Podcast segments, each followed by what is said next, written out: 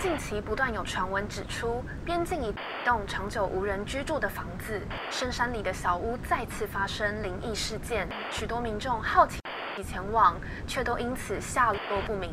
目前警方已介入调查。欢迎来到怪奇故事屋。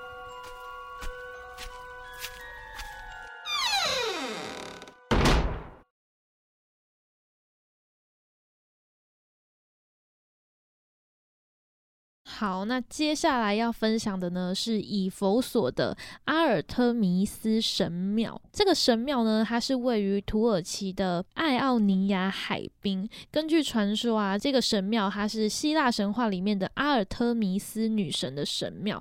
这个神庙呢，真的非常厉害，它的台阶大概有一百公尺，那宽呢是五十五公尺，有一百六十二根高十八公尺的大理石柱。大家可以想象吗？它真的非常的大，而且你现在心里想象的神庙，你大概可以想象它的样子吗？一个四方形，然后很多柱子这样子，然后对，没错，就是你想象的那个样子，有一百二十六根哦大理石石柱，所以它的建筑风格是非常的壮丽，非常的巨大的。那这一座神庙呢，可以称得上是当时最高水准的一个建筑精品。在它建成后的两百年当中呢，有来自各地的人们都前来对这个女神朝觐。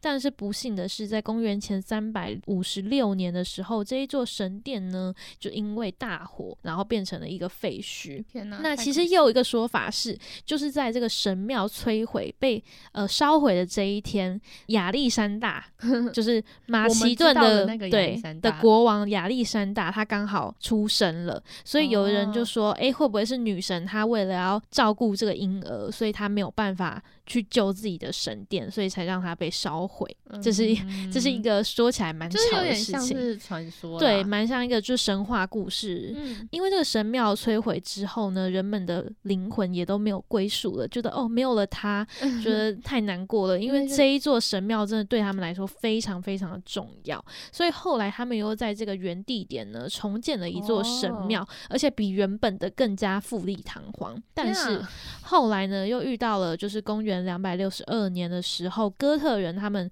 入侵破坏了这座神庙。那么，在公元五世纪的时候，以佛所被东罗马帝国占领，皇帝呢就下令去拆除这个神庙。从此之后呢，这一个神庙就在世界上永远的消失了。不过呢，现在你到土耳其的那个当地呢，还是可以看到。只剩一根柱子，只剩一根柱子，对，而且那柱子超大的，就是很大一根。我有看到那个图片，真的是就是超大的，超大的，真的很大，就你可以想象到他当年的这个英姿，就是。多么大的感觉，光可能一个就这么大，更何况一百多个。对，所以你可以从这遗迹知道说，哦，也许以前是真的有这么厉害的一个建筑。那我们看到的这个一根柱子，是它最一开始的那一个，还是第二次见的那一个？应该是第二次见的啦，因为前面那一个就是完全被摧毁了。了解。所以是后来那个最富丽堂皇的那一次，最留下来的。嗯嗯嗯。好。接下来，我们第五个奇迹叫做罗德岛的太阳神铜像，它是建在西元前两百九十二年到两百八十年，所以它建这个铜像总共花了十二年的时间，由雕塑家林多斯德查尔斯所设计的。会建立这座神像呢，是当时为了庆祝安提柯王朝的国王德米特里。一世，他在西元前三百零五年包围了罗德市，失败。所以呢，他们为了庆祝这个自己守住的这个地方，所以建造了这个铜像。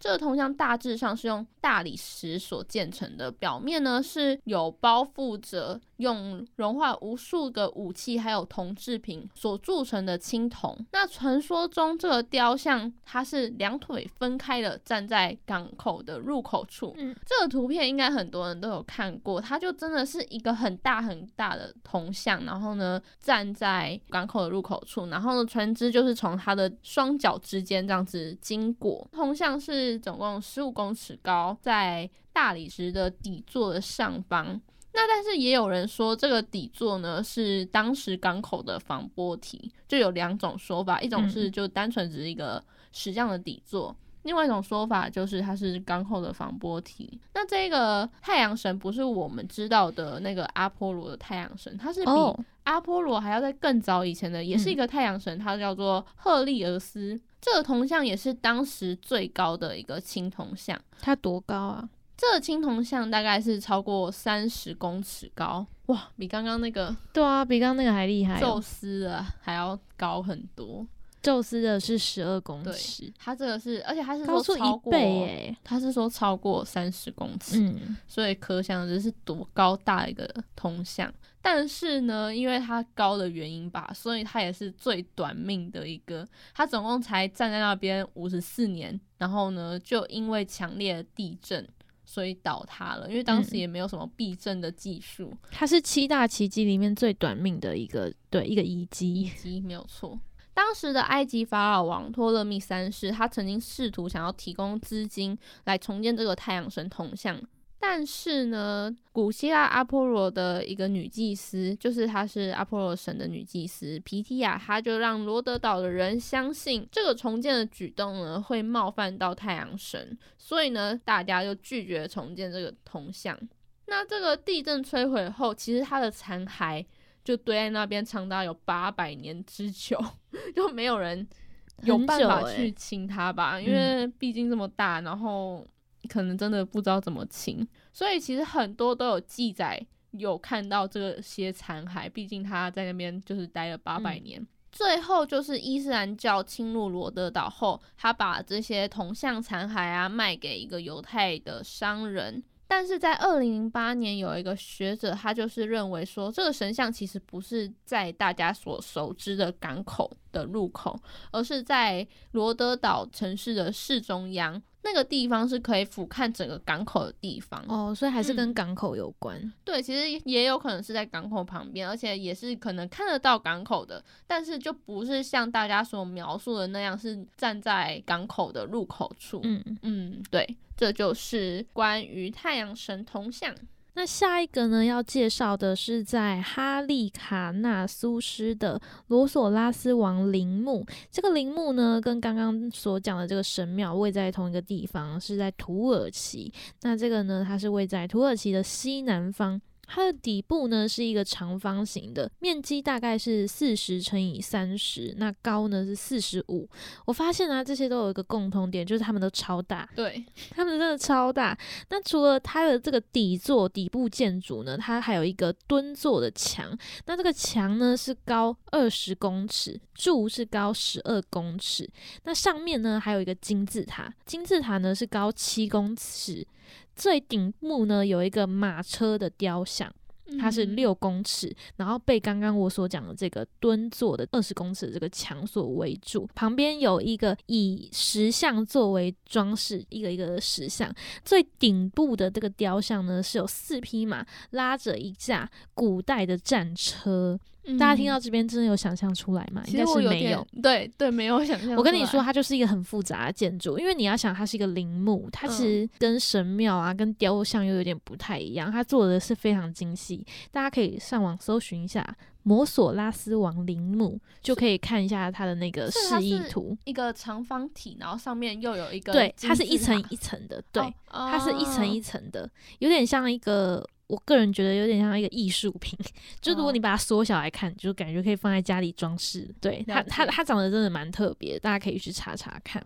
这个陵墓呢，虽然经历过非常多次的战火，但其实它也算是保存了蛮长的一段时间。最后呢，在一系列的地震之后被震毁。在一四九四年呢，圣约翰骑士团就想要来夺取这个地方，那他们就修建要塞去抵挡这个鄂图曼帝国。他们使用了震落的一些石块去作为原料。那一五二二年呢，这个鄂图曼帝国他们就开始大举的进攻，所以这个骑士团呢，他们又再挖了一次这个陵墓，希望可以获得更多的就是石块，因为那个石块其实是非常多的，就是这个陵墓上面的石块。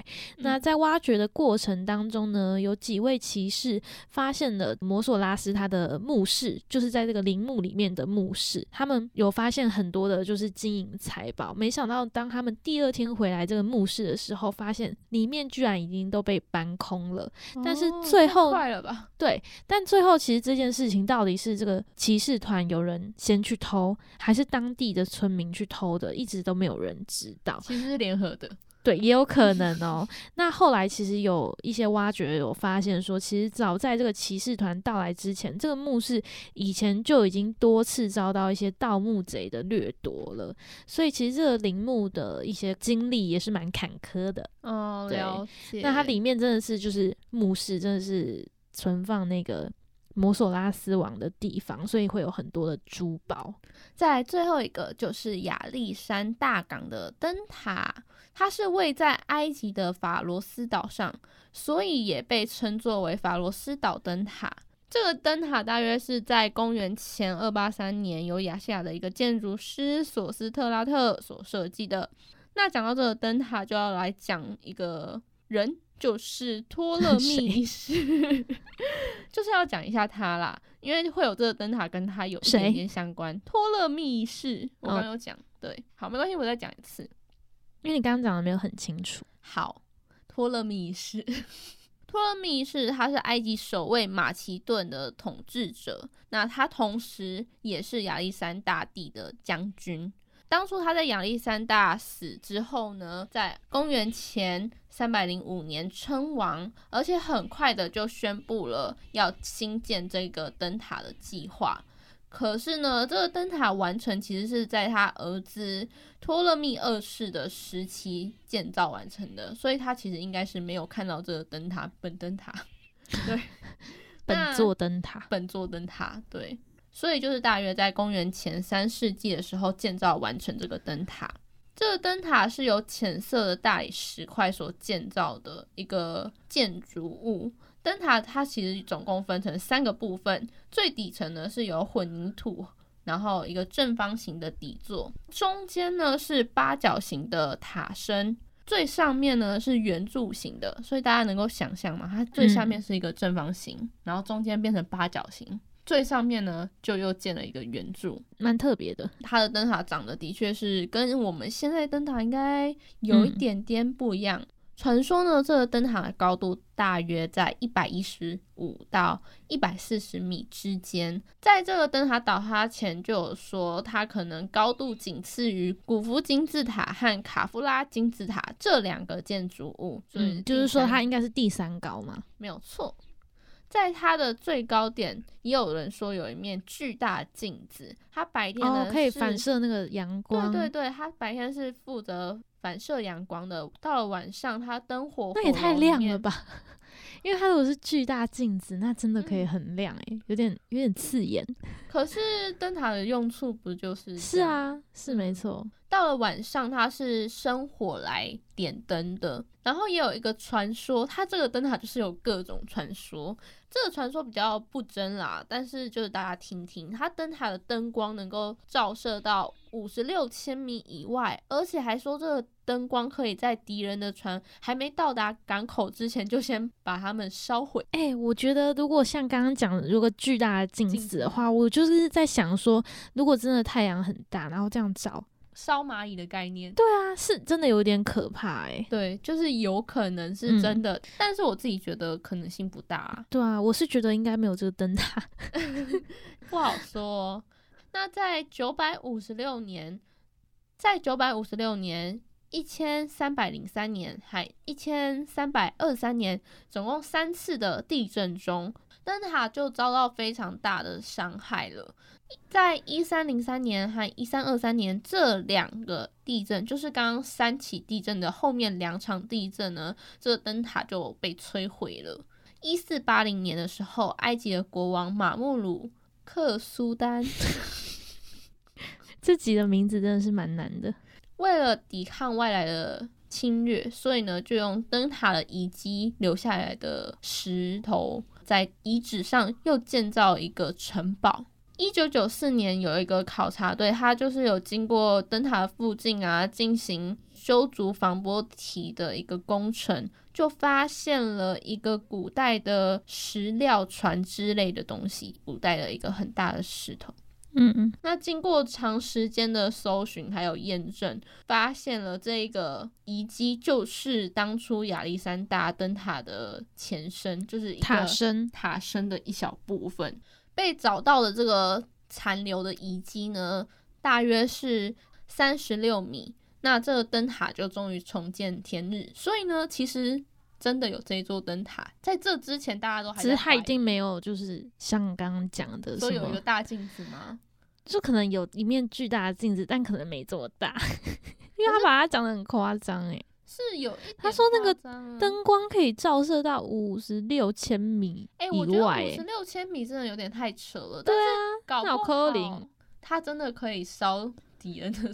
如果它真的是一个大地，对大镜，我相信太阳是可以这样子烧的。如果它真的是大金，好的，那以上呢就是我们今天介绍的古代世界七大奇迹。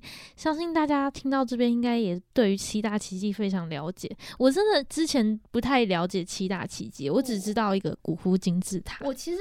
应该了解一半吧，就像刚讲到的什么太阳神铜像啊、宙斯神像，这个我其实之前都有听过，而且最有名的就是那个巴比伦哦，那个神庙吗？还是什么花园？哦，巴比伦的空中花园。拍谁？嘿，丢。好，那不知道大家对哪一个奇迹最有印象呢？其实我觉得这个奇迹啊，每一个。